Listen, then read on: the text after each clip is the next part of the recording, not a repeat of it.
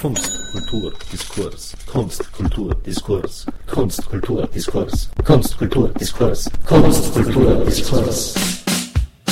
Eine Podcastreihe von kulturwoche.at. Präsentiert von Manfred Horak. Wenn sich die Kunst- und Kulturförderung der Stadt Wien in den letzten Jahren ins Gespräch gebracht hat, dann wegen der Neuerrichtung von Museen. Wenn sie in die Schlagzeilen gekommen ist, dann wegen ihrer Ausgaben zur Förderung von Musicals. Fragen der Literatur und der Literaturförderung sind seit den 1970er Jahren kaum noch zur Diskussion gestanden. In dieser Episode hören wir die Fortsetzung des ersten Abends der Literaturförderungsenquete mit der grundlegenden Frage, wie sollte eine Literaturpolitik der Stadt Wien aussehen? Zu hören sind unter der Moderation von Gerhard Ruiz, Marianne Gruber von der Österreichischen Gesellschaft für Literatur, Erich Klein von der Kulturzeitschrift Wespennest Eva Brenner vom Theater Fleischerei Mobil, Stefan Teichgräber von der IG Kultur Wien und diverse Gastbeiträge aus dem Publikum. Und somit gleich mal Ton ab. Fred Zimmerwatz hat äh, nicht die Künstler und Künstlerinnen gemeint, als er gesagt hat, Kulturpolitik ist die Fortsetzung der Sozialpolitik mit anderen Mitteln. Äh, er hat die Bevölkerung gemeint. Also insofern unterscheidet sich diese politische Äußerung sehr, sehr stark von äh, Erklärungen im jetzigen Regierungsprogramm, dass die soziale Lage der Künstler und Künstlerinnen verbessert werden soll. Das ist wichtig, das muss man wissen, sondern es gab eine gesellschaftspolitische Idee, es gab einen gesellschaftspolitischen Ansatz, und allerdings auf Bundesebene, nicht auf der Ebene der Stadt Wien. Und da komme ich noch auf etwas zurück, was wir uns natürlich nicht ersparen dürfen. Die Stadt Wien lebt sehr gut in Windschatten der Bundespolitik. Und zwar vor allem der Förderpolitik. Die Stadt Wien versteckt sich insbesondere in der Literaturförderung hinter der Bundesförderpolitik, insbesondere bei den Personenförderungen. Das heißt, dadurch, dass es ein relativ reichhaltiges Personenförderungsprogramm gibt, dem bundesgehörigen Kunstsektion, erspart sich die Stadt Wien ein wenig ausgebautes Stipendien- und Preiswesen. Das ist ein so ein Aspekt. Ein weiterer ist, die Stadt Wien erspart sich auch vieles, indem natürlich die Stadt Wien als Bundeshauptstadt der Standort von vielen ist und damit automatisch Wien zugeschlagen wird. Man merkt es an der Rezeption außerhalb von Wien, vor allem in Deutschland oder in der Schweiz. Man sagt dort oft nicht Österreich, sondern Wien und setzt Wien gleich mit Österreich. Und das ist genau das, was sich auch Wien zunutze macht, sozusagen vom Effekt her, und zwar mit relativ geringem Aufwand. Das muss man sozusagen alles mitbedenken. Äh, und, und das ist halt sozusagen auch, wovon Wien lebt und nicht so schlecht lebt. Äh, wie sieht es aus mit der Personenförderung? Wie fühlt man sich als einzelner Autor, als einzelne Autorin, unabhängig jetzt davon, wie ich mich selber positioniere, äh, in der Stadt Wien? Wie gesagt, den Punkt gibt es sowieso, aber was erwarte ich mir überhaupt von der Stadt Wien? Spielt sich da überhaupt irgendwas ab? Gibt es da überhaupt irgendwelche Kontakte? Mit wem kann ich reden? Das heißt, welche Entscheidungsebenen, Entscheidungsstrukturen gibt es im Bereich der Stadt Wien? Die scheinen mir sehr, sehr kompliziert zu sein. Mhm. Also sie scheinen mir auch relativ wenig kontaktfreudig zu sein, sondern eher abgesetzt. Und dann noch zwei Aspekte dazu. Jetzt habe ich gehört, es gibt Förderrichtlinien der Stadt Wien. Ich kenne die überhaupt nicht und ich bin ja nicht ganz unerfahren. Ich weiß, dass die Stadt Wien zum Beispiel kein Landeskulturförderungsgesetz hat, als einziges Bundesland in ganz Österreich. Das hat die Stadt Wien nicht oder das Land, Bundesland Wien nicht. Das heißt, es gibt eigentlich keine Rahmenbedingungen dafür, was ist denn überhaupt Kunst- und Kulturförderung, was verstehen wir denn überhaupt unter Kunst- und Kulturförderung. Und wenn man das anregt, passiert da überhaupt gar nichts. Ja? Das interessiert ja auch niemanden. Und das haben wir viele, viele Jahre schon immer wieder angedickt, weil sozusagen, die können natürlich nicht alles, diese Kunst- und Kulturförderungsgesetze, aber sie können eine Eigenverpflichtung einer Kommune oder einer Körperschaft festschreiben. Und das können sie mindestens, und darum ist es auch sinnvoll, solche Kunstförderungsgesetze zu haben, wie zum Beispiel das Bundeskunstförderungsgesetz 1988, wo viele, viele Bestimmungen drinstehen, die uns allen zu Pass kommen. Unter anderem eine, die sogar das Steuerrecht betrifft. Nämlich nach diesem Bundeskunstförderungsgesetz sind alle Stipendien und Preise steuerbefreit für den Empfänger. Ne? Das ist nicht unwichtig, das hätte man nie im Steuergesetz gekriegt. Solche Dinge können Förderungsgesetze, die Stadt Wien hat keines. Marianne Huber wollte noch irgendwas sagen. Ja, gerne, ich zum Fritz den Ausspruch äh, richtig einordnen zu können. Es gab zu seiner Zeit noch keine äh, Versicherungsmöglichkeiten zu den normalen Bedingungen für Autorinnen und Autoren und es gab auch den Bibliotheksgroschen nicht. Und er hat gesehen, dass das nicht dass er damit nicht durchkommt und hat als Kompensation aus seinem Budget den Sozialfonds gegründet, der von der Literarmechaner verwaltet wird. Es war für, das war das Sinn. Das war der Kreis. Nein. Ja, Kreisky war nichts. Nein. Ich meine, Kreisky war Kanzler. Wenn man die Kreisky-Zeit lobt, das Loben des Kreisky nicht so ganz. Ich verstehe das Loben der Kreisky-Zeit. Es war offener. Die entscheidenden, für die Autoren hilfreichen Dinge sind eigentlich zuerst von woanders gekommen. Der erste kulturpolitische Aufbruch, in jeder Hinsicht, erst recht in Sachen Literatur, war Trimmel, 59, 60 so, 61. Die hilfreiche Entscheidung dazwischen, das war Sinowatz. Durchgedrückt äh, hat äh, die äh, Sozialversicherung, über die 20 Jahre verhandelt worden ist, dass es dann wirklich gesetzt wurde und gemacht wurde, der vielgescholtene Morak. Und dazwischen gab es den Bibliotheksgroschen und äh, dass der erarbeitet wurde, ist viel dem Milbodor zu verdanken, der IG-Autoren im Hintergrund als Präsident der IG-Autoren und jemand, der überhaupt nicht nie zur Sprache kommt, das ist der Professor Popp von der Literarmechanik. Wenn es um konkrete Fakten geht, lassen sich die sehr eindeutig Personen zuordnen, nur alle nicht dem Kreisky. Aber die Atmosphäre, die war eine sehr viel freundlichere, äh, der Kunst zugewandtere.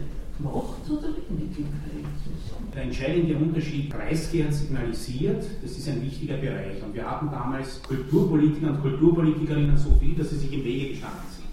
Jetzt wirklich ein halbes Dutzend, das waren Kulturpolitiker und Kulturpolitikerinnen. Jetzt haben wir vereinzelte Kulturverwalter, Kulturverwalterinnen. Das ist ein erheblicher Unterschied. Das heißt, es geht hier nicht ums Gestalten, sondern es geht ums Weiterverwalten. Und wenn man sich jetzt Programme ansieht, dann haben die ungefähr die Höhe von früher von Verwaltungsakten.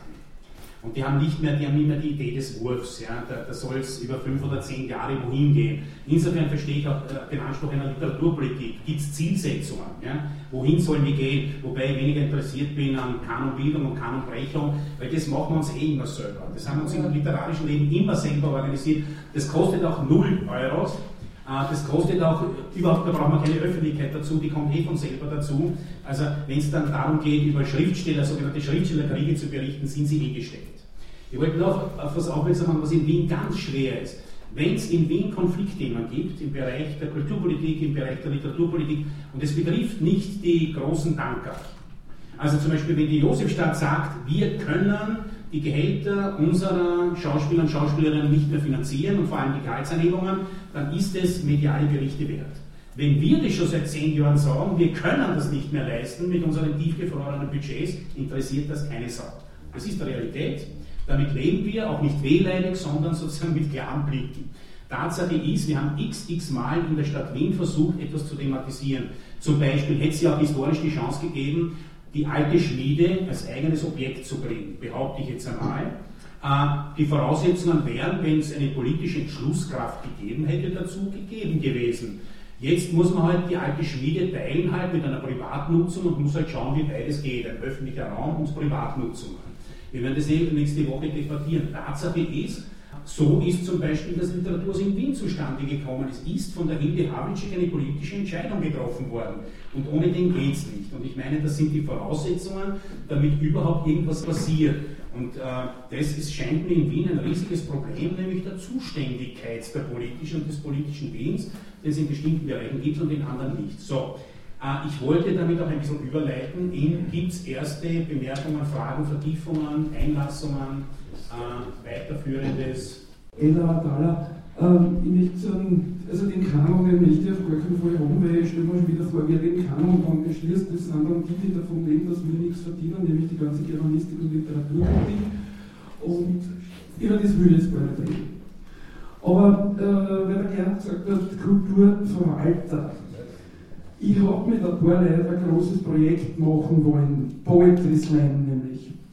Das ist eher so eine Subkultur in der Literatur, also äh, hat, hat mit Literatur zu tun, hat aber auch starke performative Elemente. Gut, wir wollten internationale Veranstaltungen machen in Wien. Aber versucht mit Mailand gar nicht zu reden. Naja, keine Chance. Ne? Jemand, der sich einbunkert, das ist ja unglaublich.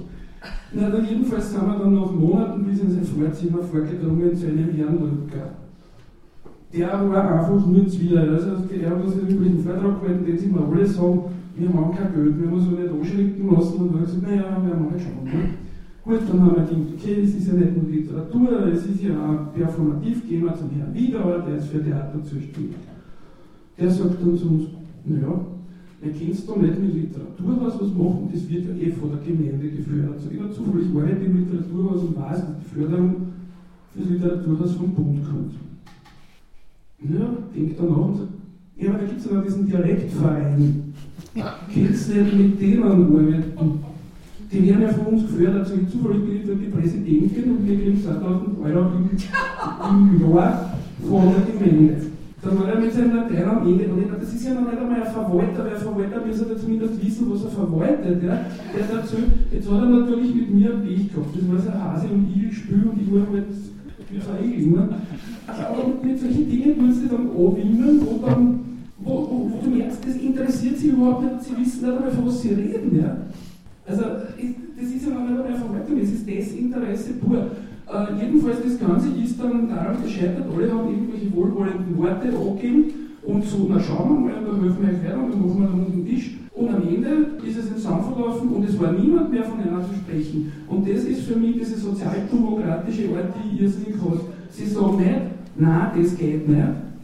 Weil da taten sie sich unbedingt, unbedingt machen, nein, sie lassen die tot laufen. Ja? In dem Fall sind sie die im Niederhaus nicht, aber blöde Geschichte. Nein, ich bleibe da jetzt stehen, muss ich mich aufregen. Ja, vielen Dank. Äh, bitte, weitere Wortmeldungen. Ich bin der Peter Bettelheim, eigentlich schon pensioniert, aber immer noch äh, am Buch mit der Brigitte, ehemalige Hermann Salander in der Buchhandlung. Erstens möchte ich ein bisschen mit einem, möchte ich in das Lamento mit einsteigen.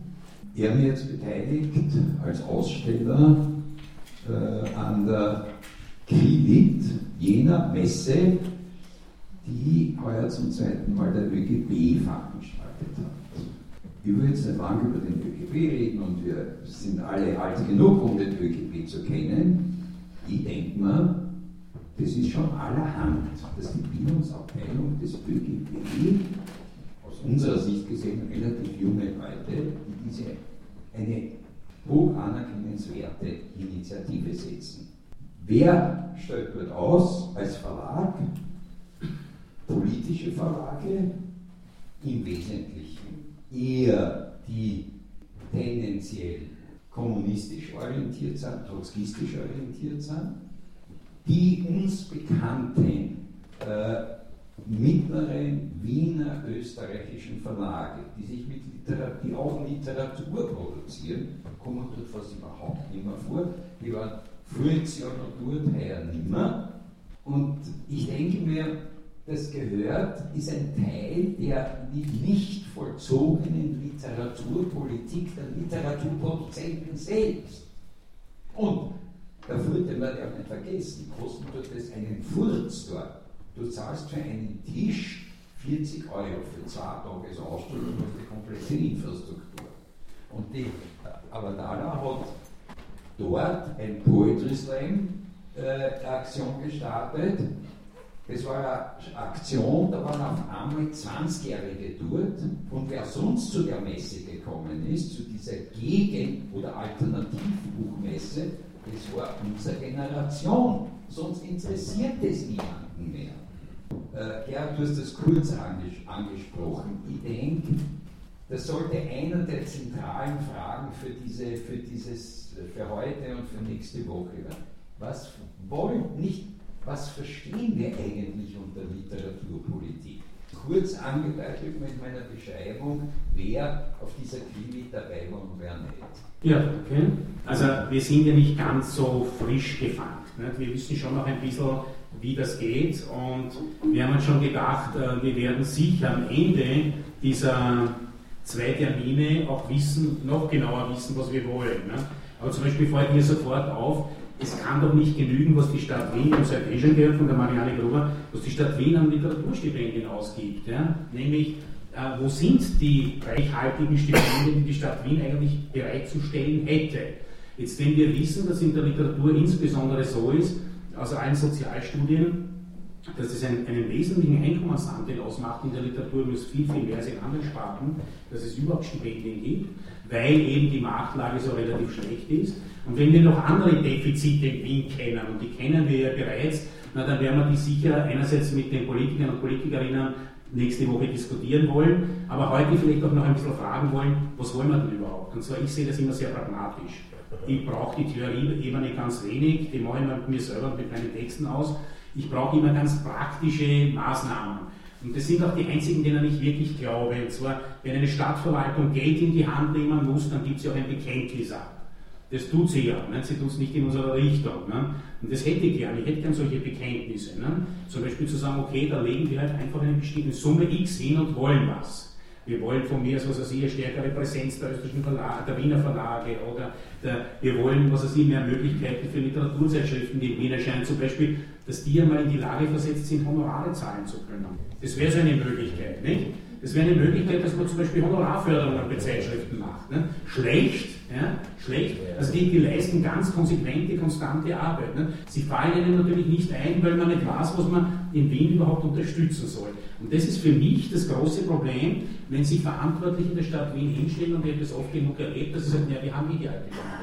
Ich meine, ich mag die alte Schmiede, das ist schon in Ordnung, da brauchen wir keine Sekunde darüber diskutieren. Aber das ist dann, wir haben Literaturförderung, das ist abgehakt. Ja. Denen fällt eben nicht ein, was sie machen sollten. Aber es ist ihnen eingefallen, es fällt ihnen ein und es ist natürlich schon sehr ärgerlich, dass die bildende Kunst große Hallen braucht. Und äh, es verdient hat, dass ungeheuer viel Geld in sie investiert wird. Aber bei der Literatur ist es, also ich bin mir das Gefühl, wir halten noch auf dem Stand, was braucht denn ein Autor oder eine Autorin schon? Ein Blatt Papier und einen Bleistift. Und das möglicherweise gibt es geschenkt bei Parteianstaltungen. Mein Name ist Ruth Asbeck und ich möchte doch ein bisschen was sagen aus der Sicht der schreibenden Zunft, wobei aber die Organisierenden, wie wir wissen, zu einem großen Anteil selber Dichter und Dichterinnen sind und insofern äh, sozusagen ein bisschen eine Twitter-Situation haben. Ich möchte auf das Wort, äh, das schon gefallene Solidarität eingehen. Ich glaube, was uns Schreibenden wirklich fehlt, ist äh, das, was eben die Ursache war für die Gründung der IG Autorinnen und Autoren. Und dieses Bewusstsein müssen wir der nächsten Generation und der übernächsten von Schreibenden vermitteln. Ich war jetzt vier Jahre lang in der GAF für die Neuaufnahmen in der Jury und habe irgendwie so gesehen, wer schreibt und was sich die Leute erwarten. Also ich teile die Analyse, dass direkte politische Stellungnahme kaum vorkommt. Wir müssten irgendwie auch ehrlicher und öfters und offener miteinander umgehen, denn dieses Wort Qualität, das auch schon gefallen ist, dass äh, wir untereinander natürlich wenig aussprechen, aber das hat ja Folgen und ich meine, ich will nur sagen, Gerhards Hoffnung, wenn mehr Stipendien vergeben werden oder mehr Preise, dass das die Literatur grundsätzlich verbessert, das denke ich eigentlich nicht, weil es gibt natürlich schon den Neid, der auch begründet ist, wenn jemand in schlechter finanzieller Situation ist und sich denkt, mein Gott, ich hätte es auch schon lang verdient und dass ich irgendwie für ein Jahr abgesichert bin und so. Und andere kriegen das fünf Jahre hintereinander, einmal vom Bund, einmal von Wien, dann wieder vom Bund und einmal dieses und jenes Stipendium. Das haben wir schon öfters kritisiert und problematisiert. Andererseits ist, kann man natürlich sagen, die Jury die ja jedes Jahr wechselt, entscheidet äh, für gute Leute und wenn die so gut sind, dann sind sie eben zehnmal so gut wie jemand, der schlecht ist. Aber diese Situation ist für uns Autoren, äh, was jetzt den Zusammenhalt betrifft, schon recht schlecht. Ich meine, am Anfang natürlich das bedingungslose Grundeinkommen würde dieses Problem verringern. Nicht? Weil das Problem ist schon so, es gibt sehr gute Autoren, es gibt durchschnittliche Autoren und es gibt auch welche, die schreiben und nicht sehr gut sind. Und äh, wir müssen aber alle sehen, dass wir gemeinsame Interessen haben und dieses Gefühl ist und wie wir damit umgehen, also das, je älter ich werde, ist mir ein immer größeres Problem. Nicht? so wie, sagen wir, im Beruf, äh, wo ich immer sage, es müssen auch Leute, die nicht die Spitzenleute sind, äh, die Möglichkeit haben, ehrenhaft und respektiert äh, zu einem Beruf zu kommen, der sie ernährt, sozusagen, der ihnen den Alltag sichert. So müssen wir irgendeine Lösung finden, vielleicht Dinge tun, wo eben nicht die sprachliche Kompetenz an erster Stelle steht oder ich weiß es nicht. Aber wir schreiben alle, jeder für sich allein. Und das ist im Theater anders. Da ist zumindest die Notwendigkeit als Gruppe für diese Produktion zu funktionieren. Aber wir schreiben jeder für sich allein und müssen trotzdem oder sollen trotzdem, sollten solidarisch sein miteinander. Und das ist schwierig, glaube ich. Ich kenne keine künstlerische Gruppe, die sich solidarischer verhält, als es die Autoren untereinander tun. Du hast vermutlich wenig Erfahrung mit dem, was sich am Theater abspielt. äh, du hast ein paar Sachen angesprochen, die schwierig sind. Bezüglich Qualität, ich bin immer glücklich, wenn ich in der Jury war und eine spontane Reaktion auf den Vorschlag von allen anderen kam, denn wirkliche, ordentliche, handfeste Kriterien haben wir nicht. Äh, ich habe da, um mich selbst zu prüfen, es ist mir mal passiert beim Lesen von Texten, dass fünfmal hintereinander die Geschichte von fünf Autorinnen und Autoren mit dem morgendlichen Erwachen begann. Das glaubst du, was ich mir beim fünften Mal gedacht habe. Ich hatte es bis daher nur, das ist kein, kein Qualitätskriterium. Wir wissen nicht, wer den nächsten Mann ohne Eigenschaften gerade schreiben wird. Wir sind in der Zeit sehr, sehr vergraben. Und es gibt zwar keinen Markt für Literatur, aber es gibt einen Markt für Namen. Und wenn wir mit uns ehrlich umgehen, dann sind, wenn wir nach Namen gefragt werden, immer zuerst einmal dieselben. Und wir müssen scharf nachdenken, nein, da gibt es noch was anderes und dann gibt es noch wieder was anderes. Also bei, der, bei, den Qualitätskriterien stehen wir nicht gut da. Äh, das zweite war, ich bin durch Zufall an eine, vor ein paar Jahren an eine Untersuchung von St. Gallen, von der Wirtschaftsuniversität geraten, die von ihren Studenten verlangen, dass sie im zweiten Studienabschnitt 25 Prozent von ganz was anderem als von Wirtschaft machen. Das ist auch eine Universität, wenn man durch sie durchgeht, äh, man den Eindruck hat, man durchwandert ein breit aufgestelltes kleines Museum. Das heißt, es gibt einen Bezug zur Kunst und daher war es naheliegend, dass dort eine Arbeit entstanden ist, äh, womit Subventionspolitik überhaupt zu rechtfertigen wäre. Das ist interessant. Sind Ökonomen nicht Wirtschaftsleute? Der Unterschied besteht darin, dass sie über sehr viel längere Zeiträume nachdenken, als die Wirtschaft es tut. Da Geld, da Ware. Das gilt für ökonomische Überlegungen nicht. Die haben ein sehr grausliches Resultat unter anderem äh, für mich grausam klingendes äh, letztendlich bei Ihren Untersuchungen gezeigt. Es gibt also einen guten Grund, warum äh, subventioniert wird, einfach über die Definition, was sind die Aufgaben des Staates.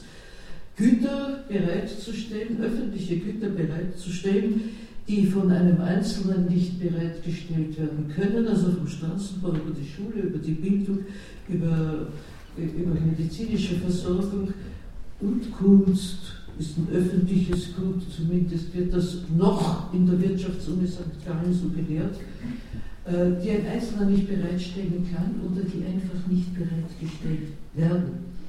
In dieser Studie kommt auch bei der Beschreibung von äh, Kunst eine Beschreibung des Marktversagens vor, weil immer behauptet wird, der Markt, äh, das, hat den das war der große Fehler des Neoliberalismus, Sie haben Ihre eigenen Grundlagen nicht genug studiert. Man kennt eine klare Definition für Marktversagen seit langer, langer Zeit. Und das tritt immer dann ein, wenn es auf der einen Seite ein Angebot gibt und auf der anderen Seite eine Nachfrage. Dann sagt man, so funktioniert der Markt, aber das Angebot ist teurer, als der Nachfragende bezahlen kann oder bezahlen will. Dann versagt der. Und genau dort hat der Staat oder die Kommune auch einzuspringen. Denn es gibt das Angebot und es gibt die Nachfrage.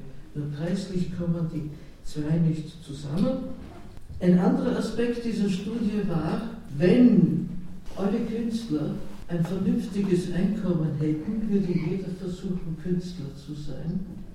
Das heißt, dieses Modell von der Wirtschaftsseite her gesehen funktioniert nur, wenn einige sehr gut verdienen und der Rest nicht davon leben kann. Und das wissen wir ja, der Rest kann davon nicht leben und der Rest ist die große Menge. Da gab es noch eine Fußnote dazu. Es gibt in Österreich, weil Österreich, Deutschland, Schweiz untersucht worden ist, viel zu viele kleine Verlage, auf die Literatur bezogen, viel zu viele Schreibende. Von dem Standpunkt aus hatte der Hans Weber recht, dass er mal gesagt hat, Österreich war um die Jahrhundertwende 1900 ein Land der Musiker und ist nach 1945 ein Land der Literaten geworden, nicht was die Förderungspolitik betrifft und nicht was die Wertschätzung betrifft. Wir kämpfen, und das ist ein großer Jammer, mit der Nichtwertschätzung von Literatur. In den Etagen, wo für die Literatur gesorgt werden sollte. Zumindest für eine, ein bisschen eine, eine, eine gleichwertige Behandlung zu anderen Künsten. Von dem Satz, äh, wenn ihr Büchse, habe ich gefressen, bin ich Bürgermeister um 1900, bis zu einer Enquete, die es mit äh, Klima gegeben hat, wo wir eben versucht haben zu erklären, es braucht eine Wertschätzung. Zur Antwort bekamen, äh, wollen Sie jetzt, dass ich Ihnen ein Gedicht aufsage? Äh, und wir davon gesprochen hatten, diese Wertschätzung drückt sich aus, dass ein verdienter Literat Botschafter für Frankreich sein kann. Und wir das so unvereinbar denken, aber derartig unvereinbar, dass wir uns nicht wundern dürfen, dass die, die über uns befinden, sozusagen unsere Rahmenbedingungen über Gesetze festlegen, äh, und über Summen, die sie ausgeben wollen, von dem Metier überhaupt nichts verstehen. Und manchmal habe ich den Eindruck, auch nichts mehr wissen wollen. Und auch nicht dazu ausgewählt werden von ihren Parteien, und jetzt sage ich absichtlich die Mehrzahl, nicht mehr ausgewählt werden äh, als Kandidaten für diese Bereiche, sondern auch ganz was anderes. Managementfähigkeiten, Bilanzbuchhalterfähigkeiten, aus basta. Und es ist das Privatvergnügen der Politiker und Politikerinnen von Kunst etwas zu verstehen. Und damit kämpft man ganz besonders bei der Literatur, denn da kommt das Fernsehen nicht hin. Da gibt es äh, keine Möglichkeit, sich darzustellen für die Politik. Da gibt es ja relativ viele äh, Illustrationen dazu. Ich weiß nicht, wer sich von Ihnen oder euch noch erinnern kann. Äh, Mitte der 90er Jahre gab es eine heftige Auseinandersetzung mit HC Artmann, angezettelt von der Freiheitlichen Partei Österreichs. Was sich eigentlich herausgestellt hat, ist, dass die Stadt Wien keine Vorkehrungen getroffen hat, und zum Beispiel ganz spontan zu sagen, HC Artmann, der hat es verdient, eine Ehrenpension von uns zu kriegen und der hat es verdient, unsere Ehrenbürgerschaft zu kriegen. Und zwar, wenn, wer, wenn nicht HC Artmann. Nicht? Das war eine wilde Auseinandersetzung, dass man überhaupt da etwas für ihn in die Wege setzt. Äh, und HC äh, Artmann hat, glaube ich, für die Stadt Wien insbesondere ganz, ganz viel getan, äh, wer immer seinen Band mit einer schwarzen Tinte kennt. Er hat für das Wienerische ganz viel getan. Und er hat aber in Wien gelebt, nicht? Und er war in, in ganz Europa bekannter Poet und geschätzter Poet. Und für den hat man halt nichts gehabt und hat ihn halt, hätten wir ihn nicht verteidigt, hätten wir ihn nicht verteidigt. Aber es gibt zum Glück ja auch uns. Das ist eine Geschichte. Die zweite Sache, die ich sagen wollte, aus dem Dilemma kann immer nur zweierlei herausführen. Das eine ist die Vielfalt. Ja. Äh, ich glaube, davon gibt es in Wien relativ viele. Also, ja. wenn ich nur eine Einheitszeitschrift hätte oder so, dann würde ich sagen, ja, okay, es ist Gefahrenverzug. Wir haben relativ viele Zeitschriften, wir haben relativ viele Plattformen, wir haben relativ viele Organisationen und wir haben daher auch relativ viele Möglichkeiten. Und dann braucht es eben diesen typischen Dreiermix in der Förderung. Personenförderungen, Einrichtungsförderungen und Publikationenförderungen. Und wenn ich das im ausreichenden Maße habe, alle Zugänge sind nie zugleich verstopft. Da kann immer noch was passieren, aber dann hilft halt auch eine gewisse Selbstorganisationsfähigkeit der Schreibenden, die wir es gemacht haben. Dass das in Wien genauso relativ schwach passiert ist, weil es halt die Idee gibt und die anderen bundesweiten Organisationen der Literatur, die halt dann Wien relativ aufhinten lassen, automatisch, ist eine andere Geschichte. Aber ich denke mal, es gibt Mittel, dem zu begegnen, nur in Wien werden sie natürlich nicht ausgeschöpft. Das muss man auch sagen, keines dieser Mittel. Weder gibt es ausreichende Personenförderungen, noch gibt es ausreichende Organisationenförderungen, noch gibt es ausreichende Publikationenförderungen. Das heißt, also was sich hier selbstständig entwickeln könnte, wird entweder dem Bund überantwortet oder Schule einfach liegt. Aber ich bin jetzt nicht ein Wort, sondern die Verfall. Ich maße mir einfach an, ein paar äh, Gedanken offen auszusprechen. Ich höre immer wieder die Frage, was tun, was wollen wir, welchen Kanon, äh, wie kann die Situation verbessert werden, was kann Abhilfe schaffen. Und ich, ich, ich, ich höre dann auch Literaturpolitik äh, ich glaube, dass es eine allgemeine neue Diskussion über die Kulturpolitik braucht, nicht nur eine Literaturpolitik. Ich glaube, wir müssten das gemeinsam führen, diesen, diesen Kampf oder diese, diese neue Etappe gemeinsam eröffnen. Mir fallen da drei, drei Ebenen ein, wo eine Enquete oder eine längerfristige Arbeit, kulturpolitische Arbeit nötig wäre. Das erste ist die, eine wirklich fundierte Analyse und Kritik dieser neoliberalen Entwicklung der letzten 15 Jahre. Ich sehe die nämlich nicht. Das ist in den Studien nicht vorhanden. Ich kenne die aus linken Diskursen, aber da fehlt dann in den linken Parteien. Ich habe ja einige Kontakte zur Szene, die sehr klein ist in Österreich, aber auch in Deutschland zur Linken und so weiter über Transform. Äh, ich mache jetzt auch Übersetzungen für Transform AT oder Transform Europe. Äh, Deutsch-Englisch. Und da wird drüber geredet, aber nicht sehr intensiv. Also Kulturpolitik kommt da auch kaum vor. Da haben sie noch nicht viel dazu. Ich glaube, das wäre mal äh, die nötigste äh, Basis. Da reicht nicht eine Enquete, weil, und da sind wir beim zweiten, ich glaube, wir brauchen wirklich neue Strukturen, nicht einen neuen Kanon, schon gar keinen inhaltlichen oder ästhetisch vorgeben, aber diese breite Schaffung einer ökonomischen Basis für die Vielfalt und die Diversität. Nur wie kann das entstehen? Ich bin keine Ökonomin und ich glaube, in der Enquete müssen Ökonomen und Soziologen präsent sein. Sie haben das jetzt angesprochen, weil aus meiner Sicht, ich rede jetzt vom Theater, hat so eine unglaubliche Umverteilung stattgefunden von unten nach oben dass die nicht zurückzunehmen ist mit einer Enquete oder mit ganz kurzfristigen Maßnahmen oder auch dem Grundeinkommen. Wir haben tatsächlich als Szene sehr, sehr viele Institutionen verloren. Man baut ein Theater schnell ab, wie ein Bühnenbild, aber man kann das nicht gleich wieder aufbauen. Der Raum ist weg, die, die Gruppe ist weg. Wir sind zwar eine Gruppe, aber die zerfließt. Die, die stiebt so auseinander. In dem Moment, wo die ökonomische Basis nicht mehr da ist, sind die Leute weg, weil die müssen ja überleben. Also diese Solidarität vom Living Theater und wir machen alle Yoga in der Früh und dann improvisieren wir fünf Stunden und dann äh, reden wir über den Text und dann gehen wir gemeinsam, äh, was weiß ich, auf, auf, die Wiese und machen Tai Chi und am Abend äh, äh, kochen wir gemeinsam und so weiter und dann spielen wir Theater. Das ist lang vorbei. Das ist nicht mehr der Fall. Also ich glaube, dass diese Frage, diese ökonomische, wie kann das rückgängig gemacht werden? Ich glaube nämlich, ich fürchte, so wie mit dem Demokratieabbau in Europa, dass da viel mehr im Argen liegt, als wir glauben und vieles nicht mehr rückgängig zu machen ist. Es, ja? ist, es ist noch viel schlimmer. Ja. Und das Dritte, darf ich als Drittes sagen, was der, was, der, was der Peter angesprochen hat, und ich glaube auch die Ella Alberdala und du mit Goethe und Schiller, wie können neue Allianzen zwischen den Kulturschaffenden passieren. Ich gehe als eine der wenigen Theaterleute oft öfter, oft auch nicht öfter, zu Ausstellungseröffnungen, Diskussionsveranstaltungen und auch Literaturveranstaltungen, so es sie gibt, wie Literatur im Herbst oder gestern war ich bei den Jelinek-Dialogen. Ich sehe da nie Theaterleute, schon gar nicht bildende Künstler. Also da ist viel im Argen und ich habe bekanntlich länger in New York gelebt, dort ist das ganz anders.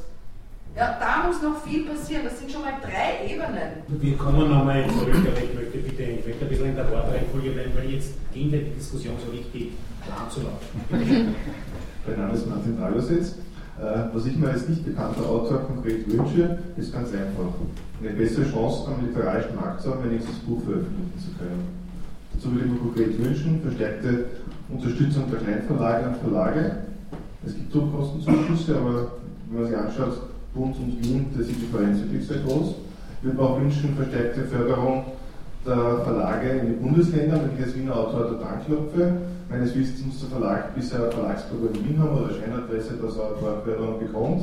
Das einfach eine Maßnahme, wo man sagt, wenn die Stadt Wien Geld in die Hand nimmt und ich als Wiener Autor dort anklopfe, habe ich eine Chance, wenn meine Texte gut sind, überhaupt ins Auge gefasst zu werden, genommen zu werden. Weil natürlich haben alle Verlage das Problem, literarisches Programm rechnet sich ökonomisch kaum, sie brauchen also Förderung für Texte, die keine Kunst sind. Da wird sehr widersprüchlich argumentiert bei, bei Ablehnungen, nämlich ich kenne das von Verlegern und Verlegerinnen. Das heißt, einerseits, wenn der Unternehmensstandort nicht in Wien ist und sie werden abgelehnt und andererseits sind Autoren und Autorinnen. Also das ist nicht klar. Es ist Oder klar. wird unterschiedlich? Nein, es, es, ist, es ist klar.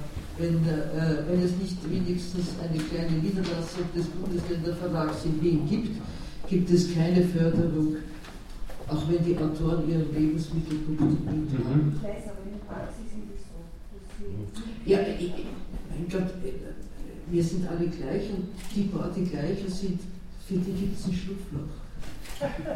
Bitte die nächste Wortmeldung. Mein Name ist Eva Holzmeier und ich möchte nur äh, ganz kurz ein paar Dinge aufgreifen, die jetzt immer wieder gefallen sind. Das heißt, dass es keine, keine Zusammenarbeit zwischen den verschiedenen Künsten gibt, bildende Kunst, Theater etc. Aber bildende Kunst ist offenkundig wesentlich erfolgreicher. Es gibt Museen. Wenn wir Politiker, Geschäftsleute sehen, wo präsentieren sie sich vor einem modernen Gemälde. Es wird also angekauft. Manche Betriebe haben sogar Berater, äh, was für moderne Kunst angekauft werden soll. Und äh, ja, okay, Literatur ist offenbar nicht sexy, aber warum denkt man nicht völlig anders? Wir können, also soweit ich diesen, den Rückschluss aus dem, was gesagt wird, ziehen kann, man kann von der Politik nicht viel erwarten, finanziell nicht. Ja, warum geht man nicht zu mittelständischen Betrieben? Warum sagt man nicht, da würde man sogar, also ich, ich wage das zu behaupten, äh, wenn man sagt, was ist, wenn man monatlich dort Lesungen macht für Mitarbeiter in einem Betrieb, wenn es die Lesung gibt und wenn der Chef sagt, ich hätte gerne eins Zuherz, dann sitzen da ein paar dort. Ich, ich meine das jetzt wirklich ganz, ganz pragmatisch, dass man völlig anders denkt. Von der Politik ist nicht viel zu holen. Und äh, es gibt. Und Nein, hat noch weniger. Nein, das glaube ich nicht. Das glaube ich nicht. glaub, es, gibt, es gibt mi- mittelständische Betriebe und Leiter von solchen Betrieben, die durchaus offen wären. Es ist, äh, und vor allem, sie sind eitel und damit muss man sie packen. Und nicht jeder ist, ein, ein, äh, ist vom geistigen Niveau her ein Herr Lugner. Da gibt es schon welche, die was verstehen. Und da könnte ich mir vorstellen, dass das ein Ansatz wäre, dass man mal, wie in der Zwischenkriegszeit, da gab es auch Literatur in den Be- Betrieben und da gab es da gab's alle möglichen Veranstaltungen in den Werkshallen. Warum kommt nicht mal die Initiative von, von naja, nein, das stimmt nicht. Nein, nein, nein, es gibt, also, nein, nein, also, es gibt sie immer noch. In anderer Form natürlich, aber es geht. Das war alles, was ich sagen wollte. Ja, herzlichen Dank. Äh, Ella Badale. Es vorhin erinnert sich, was wir da äh, für Projekt vorgehabt haben. Ich will jetzt gerne immer Sport und Kunst vergleichen. Jetzt einen Vergleich äh, wird euch irrsinnig gefallen. 2013 wird in Schladming die äh, alpine Ski-WM stattfinden. Die haben bis jetzt in 2011 schon 11,8 Millionen Euro ausgegeben. Und da ist wohl noch, da hat noch nichts stattgefunden. Ne? Weil die Bewerbung allein hat schon über 3 Millionen Euro gekostet. Und wenn ich dann irgendwo hingehe und sage, naja, aber beim Sport, naja, das ist ja ganz was anderes. Hat man zwar keiner können, warum das ganz was anderes ist, aber das ist ja ganz was anderes. Jedenfalls ähm, zum Stichwort von der Marianne Gruber mit der Wertschätzung der Literatur, jetzt haben wir wieder beim Thema, wo es nicht ganz was anderes ist, äh, habe ich dann einmal gesagt, naja, aber es muss doch diese Förderungen und so, dann sagen wir die doch immer, nein, da gibt es ja eh den, das, den, den, die Echo Media, den Echo Verlag und die machen dieses eine Stadt ein Buch, Buch jedes Jahr. Also das ist doch eine Wertschätzung für die Literatur. Und ich möchte wirklich sagen, bitte, wir müssen uns wirklich einmal hinstellen und gegen dieses eine Stadt ein Buchding auftreten. Ja? Das ist eigentlich eine unglaubliche Sauerei, was da passiert. Und es ist also eine Feigenblatt Politik, dass sie dann immer sagen, nein, wir machen das eh. Vor ein paar Jahren einmal habe ich die Idee gehabt, die haben andere Leute auch schon gehabt, aber wir haben sie dann fast zum Ende gebracht. Dann haben wir mit einem von diesen Herrn Pöttler, also da in Echo Media arbeiten wir, der lauter Kinder Spuss ist von irgendwelchen äh, Rothäusler und eben auch so einer von diesen ähm, nächsten Liebebedürftigen, dieser Herr Pöttler, weil der Chef, der halt haben wir wirklich mit dem ausgemacht, wir machen eine Wien-Anthologie zu einer Stadt, ein Buch. Ja, super, das machen wir. Dann haben wir ein halbes Jahr daran gearbeitet. Ich habe das ganze Buch fix und fertig, ja. Und dann kommen wir hin, dann kriegen wir einen Kaffee, und dann sind wir gleich bei Du, wir sind ja sozialdemokratisch. Ne? Und dann sagt er, na, also das habt ihr falsch verstanden. Und dann ein Bussel gehen, ne? müssen wir nicht, okay, das haben wir nicht gebraucht. Ne? Und dazwischen ist gegangen, sage ich, naja, entschuldigen, wie geht denn das? Da haben wir, das war damals, als das Buch von der Toni Morrison gebracht haben. Sag ich, naja, wieso wird das jetzt das? Naja, wir wollten eine Nobelpreisträgerin, sag ich, wie sie den Wiener Arme. Dann sagt er, naja, naja, das war ja also der, diese, diese Gebühren, äh, Lizenzgebühren, die haben immer 10.000 Euro gekostet. Sagen Sie wissen aber schon, dass manche von unseren Kolleginnen und Kollegen mit weniger als 10.000 Euro das Ganze überleben. Das war dann eine Schweigesekunden, mehr nicht, dann hat er sich wieder gefangen gehabt. Hat er seine Rhetorikseminar, das war's dann. Dann ist eigentlich eine Frage veranstaltet, der ist diese Krimi-Nacht, ja, wo mir denke, ist zwar nett, dass da alle möglichen Leute lesen, aber ernsthafterweise hat man nicht viel davon, wenn man sich kaum was anhören kann, wenn man da wieder wahnsinnig durch Viren sausen müsste, damit man mehr wie zwei Herren kennt. Ja. Aber das wird dann als die Wertschätzung und die tolle Literaturpolitik dargestellt. Und ich denke, da muss man auch total dagegen sein. Vor allem dieses eine Stadt im Buch. Das geht nur darum, dass das Buch deswegen gibt, damit vorne der Bürgermeister drin ist und bei der Präsentation der Bürgermeister und der Meirat Bokoren sich auf die Bühne stellen und dann einmal mit der Literatur in die Seitenblicke sind und umsonst geht es überhaupt nichts. Wie ein paar wissen, ja, war ich ja einer der Mitbegründer vor 40 Jahren von zwei ganz wichtigen literarischen Gruppierungen. Ich komme jetzt nur auf die eine zurück, auf den österreichischen Literaturproduzenten und gebe zu bedenken, dass wir damals äh, initiiert haben, dass eben äh, durch unsere Gemeinschaft, das waren so ungefähr, würde ich sagen, zwischen 50 und 70 Personen, die dabei waren, auch heute sehr bekannte Schriftsteller. Und wir haben das doch erreicht, dass der wesentliche Sinn des Schriftstellertums erreicht worden ist, dass wir nämlich publizieren konnten und dass das, was publiziert worden ist, bezahlt worden ist. Und das war, glaube ich, äh, die Hauptsache, die wir da ein paar Jahre lang durchsetzen konnten, bis das dann wieder zurückgefallen ist. Das ist eine eigene Geschichte, wird sowieso, ist sowieso Geschichte. Das kennen die alle. Ich bin gebeten worden, dass du deinen Namen ins Mikro sagst. Entschuldige, ja, aber gedacht, mich kennt eher jeder. Hermann Hendrik. Ja, danke. Ich wollte zuerst schon anfügen, äh, es gibt ja in der Stadt Wien Entwicklungen, man vergisst sie zwischendurch, dass es überhaupt gab. Wie zum Beispiel das Donaufest, Inselfest gegründet worden ist und das Wiener Stadtfest, war es ja durchaus so, dass Literatur Bestandteil war dieser Feste. Das ist verschwunden. Ich bin selber sogar, an mir ist es angewandt worden, mir hat bei irgendeinem dieser Donauinselfeste dann irgendjemand gesagt, was du machst, ist sehr gut, weißt du, aber ich kann schlecht vermarkten. Und äh, deswegen, Klammer auf, Klammer zu, geht es mit uns und am Fest hier nicht. Ja? Obwohl alle, die mich kennen, wissen, ich bin durchaus festtauglich. Aber in diesem Fall eben nicht, weil was anderes vermarktet wird. Und so sehen diese Feste übrigens, wo sich die Stadt Wien schon selber inszeniert, auch aus. Und ob das jetzt das Donauinselfest heißt oder das Stadtfest heißt, weil es ja in Wien nur fraktioniert geht und jetzt bald auch vielleicht ein grünes Fest geben wird, wo ich nur so staunen kann, äh, dass das ewig so weitergehen soll. Das sind auch so Umstände, äh, wo ich mir denke, in denen stecken wir auch. Und andererseits gab es wirklich schwere Auseinandersetzungen, um zum Beispiel ein Festival Rund um die Burg zu erhalten, das zur Hälfte bis mehr äh, mit privaten Sponsorengeldern finanziert wird im Übrigen. Da musste man die Stadtpolitik richtig dazu auffordern, überhaupt sozusagen bei diesem Fest mitfinanzieren, zu finanzieren.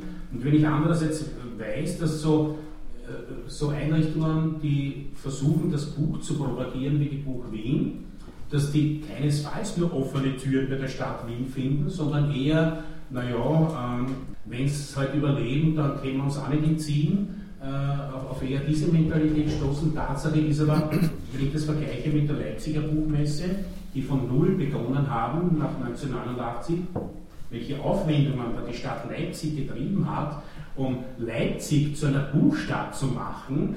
Äh, und heute sieht sie auch so aus. Wenn Sie nach Leipzig fahren, zur Leipziger Buchmesse, kann er sagen, da sind Sie ein ganzes Jahr lang ermutigt, ja, warum es sich auszahlt zu schreiben und zu publizieren. Wenn die Buch Wien hat es überlebt, kann ich nur sagen, zum Glück. Die Buch Wien hat die ersten Jahre überlebt, äh, sodass es ein weiteres Jahr geben wird. Aber vom großen Engagement der Stadt Wien merke ich noch nichts. Die muss ganz, ganz äh, arg dazu verführt werden, das überhaupt zur Kenntnis zu nehmen. Und bezeichnend war, und damit schließe ich, dass der äh, Kulturstadtrat bei der dritten Buch Wien äh, sehr unvorbereitet oder halt von mir aus äh, auf seine vorbereitete Rede verzichtend dargestanden ist und hat gesagt, ja, und jetzt, wo die, die Buch Wien schauen, das äh, dritte, vierte oder fünfte Mal stattfindet oder das vierte oder fünfte Mal, also hat sich nicht einmal der Mühe unterzogen, zu wissen, dass dieses Unternehmen eigentlich ums Überleben kämpft und das dritte Mal stattfindet. Da weiß man schon sozusagen, wie viel etwas Wert hat. Ich hoffe nur, dass man das sozusagen ändern kann und ich glaube, dass man das auch ändern kann, aber wir bohren da wirklich sehr, sehr harte Dinge. Allein der Ausdruck Wertschätzung ist halt schon ein sehr vieldeutiger. Ähm, da ist eh schon der ganze Rund begraben. Man muss jetzt nicht äh, großartige Schlüsse daraus ziehen, aber ähm, die einen meinen das und die anderen verstehen das äh, und die Wertschätzung funktioniert äh, und somit gibt es einen freundlichen Pakt, ähm, in dem ein irgendein Common Sense gefunden wird und so wurstelt das Ding dahin. Zu Forderungen kommt nicht. Zum Beispiel, ja, das ist auch eine Art miteinander umzugehen oder auszukommen, äh, anstatt sich den Schädel einzuschlagen. Aber das passiert eh zum Glück nicht. Aber das ist, äh, das ist das Erste. Diese äh, Buch Wien ist natürlich so eine äh, Geschichte. Äh, die Buch Wien lobt sich, äh, und ich meine auch nicht Kollegen, die das organisieren, die lobt sich in den Himmel mit äh, sehr, sehr guten Presseaussendungen, wie eine Menge von anderen Veranstaltungen. Und wenn man dann hingeht, äh, schaut das Ganze ein bisschen triester aus, als das, was, ähm, was erklärt wird. Dann darf man sich nicht wundern, dass der Kulturstadtrat, für den ist es eh wurscht, ob er am Zentralfriedhof auftritt und Applausmusik dasteht oder die 27. Buch Wien da ist. Auch ich neige dazu, ähm, äh, Deutschland äh, zu bewundern. Ähm, Kleist, ähm, 200. Todestag. In, ich meine, äh, irgendwie haben wir schon mit der deutschen Literatur zu tun. In Wien gibt es ähm, zweieinhalb äh, deutete Artikel darüber. Ähm, die FAZ, die ich nicht immer so über alles bewundere, äh, schreibt einen, Le einen Leitartikel dazu ähm, und ähm, die Frage der Wertschätzung sollte vielleicht schon auch da anfangen. Nur leider leben wir irgendwo ähm, in einer sozialdemokratisch-höfischen Gesellschaft, wo die äh, Machtlosen äh, zu den Mächtigen hindrängen und so wiederholt es jede Generation, da Forderungen äh, zu stellen. Eine glaubt, sie sei besser dran als Ohrenbläser, die nächste ist dann wieder schlechter dran woher kam denn das? Janik es ja ähm, eher ein bisschen zurechtgerückt. Woher kommt denn dieses äh, schöne Bild der Kreisgeehrer? Tatsächlich war da äh, eine andere Wertschätzung ähm, im Gange, auch wenn ähm, die konkreten Schritte von ganz anderen Leuten äh, möglicherweise, aber das ist äh, ein Debakel oder ein Problem der, der Politik, dass oft ganz andere Leute ähm, Dinge umsetzen, als dies, dies programmiert, visioniert oder was immer haben. Ähm, aber ich glaube, man sollte schon einmal vorher, bevor, man bevor jede Generation dasselbe Lied singt, äh, ähm, überlegen, was denn da ähm, überhaupt passiert. Äh, denn sonst wird es zu einer unglaublich monumentalen Ranzerei. Und wie gesagt, mein Eingangsstatement, die konkreten äh, Forderungen, die sind alle zu unterstreichen und die muss man, die muss man der Stadt Wien stellen, denn das ist auch nicht das ist ja nicht äh, Common Sense und das ist nicht Gemeingut. Das weiß niemand, äh, was, was Gruber und Rüster beschreiben. Ähm, und kein Wiener Journalist weiß es. Ich habe jetzt keinen Grund irgendwie zu bezweifeln, dass äh, diese Analyse der Förderungspolitik der Stadt Wien, ähm, das kennt niemand. Das ist niemandem in der Das interessiert auch niemand. Das interessiert niemand. Naja. Es ist, also wenn man es weiß, es ist, es ist tatsächlich so. Also man darf nicht vergessen, wir leben in, mit einer österreichischen Währung. Ich kann, ich kann jetzt viele, viele Beispiele sagen, wo man zunächst einmal für fast wie verrückt gehalten wird, dass man sowas überhaupt thematisiert, weil das kann ja gar nicht stimmen. Und ich bin ja selber dann, da meine ich, neige ja auch zur Selbstbezichtigung. Wenn mir zum Beispiel heute eine Politikerin schreibt, äh, das ist im Einverständnis mit den Erben passiert, was wir hier bei der Bundeshymne ändern, bin ich sofort bereit, das zu glauben. Ein anderer Instinkt sagt mir aber, frag doch bei denen nach, ob das wirklich stimmt. Und ich schreibe drei Mails und dann sagen die, dann sagen mir die wörtlich, das stimmt nicht. Ja? Das stimmt nicht, es gab nie ein Einverständnis von uns. Das heißt, man wird in Österreich zunächst einmal, und ich bin auch bereit, das so zu glauben, dargestellt, als würde man eigentlich nicht richtig tippen. Ja? Ganz generell. Ne? Und egal welches Thema es ist, man tickt nicht richtig. Und dann muss man sich selber, also diese Übung der Übung unterzieht mich und die Kommunikationsstrukturen funktionieren inzwischen auch so, dass man das überprüft. Dann steht man fest, na, na, ich bin nicht verrückt. Ja? Sozusagen, ich, ich, ich, spinne nicht, ja? sondern das ist tatsächlich die Realität. Es wird mir versucht einzureden, dass ich völlig falsch liege. Und das ist leider auch die österreichische Medienwelt so gebaut, dass man zunächst einmal immer erklären muss, warum man das überhaupt sagt und ob man das überhaupt sagen darf und ob das, ob das überhaupt rechtens ist. Und natürlich sozusagen sagt man es immer aus der Position der Ohnmacht. Das auch völlig klar. Wir haben allerdings relativ viel daraus gelernt. Ich glaube nicht, dass wir in derselben Weise noch antreten, natürlich nicht umfassend, aber dass wir noch in derselben Weise antreten wie unsere Vorgängergenerationen. Wir haben relativ viel gelernt und wir haben vor allem uns Verhalten gelernt. Aber wir haben natürlich relativ, und da, stimmen wir völlig überein, wir haben keine Medienlandschaft, die sozusagen auch couragiert genug wäre, zu sagen, okay, wir machen das zu unserer Sache ja, und wir glauben denen einmal, sondern eigentlich ist man immer in der Position, wenn man nicht die Machtposition besetzt, der Unglaubwürdigkeit.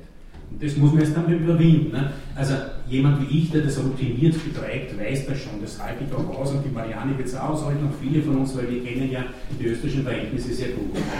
Aber Tatsache ist, dass ich immer unter einem gewissen Beweisdruck stehe, ja, darf ich das denn überhaupt sagen? Nicht? Also ist das schon wieder eine, eine Selbstermächtigung, äh, die, die Pappen aufzureißen und das darf man da eigentlich eh nicht in Österreich. Nicht? Und die anderen verlautbaren Dinge, gegen die man eigentlich dann wirklich auch schwer argumentieren kann, weil sozusagen, ja, ja, aber sie stehen in den Zeitungen. Nicht? Man kann sagen, das stimmt, aber dann ist man noch irgendwie der, der halt sozusagen mieselsüchtig ist. Nicht? Also, und das, das ist, aber wie gesagt, das ist halt leider auch so. Damit muss man leben. Darum denken wir ja auch, was, man nicht, was, was wir uns nicht ersparen können, ist den, den Versuch der Analyse. Ja? Eine Status quo, vielleicht gibt es also weiterführende Möglichkeiten und es gibt ja sozusagen, es gibt ja in Österreich nicht nur eine, wie soll ich sagen, also eine äh, hermetisch abgeriegelte Wirklichkeit und Wahrnehmung, sondern es, es, es, es, verschiebt sich ja auch ein bisschen immer. Ne? Und manchmal kommt man da durch und manchmal kommt man dort durch. Nur bei der Stadt Wien ist es wirklich relativ zäh, das muss ich wirklich sagen. Also die sind da relativ zäh. Also wir haben bei einigen anderen viel, viel mehr erreicht, aber es dauert immer lang. Das muss ich auch sagen, es dauert erstaunlicherweise mit jeder neuen Ministerin, mit jedem neuen Minister mit zwei Jahren, bis man auf eine einigermaßen verhandelbare Gesprächssiegerin kommt. Mhm. Also es gibt viel Beharrungsvermögen. Thank you and good night.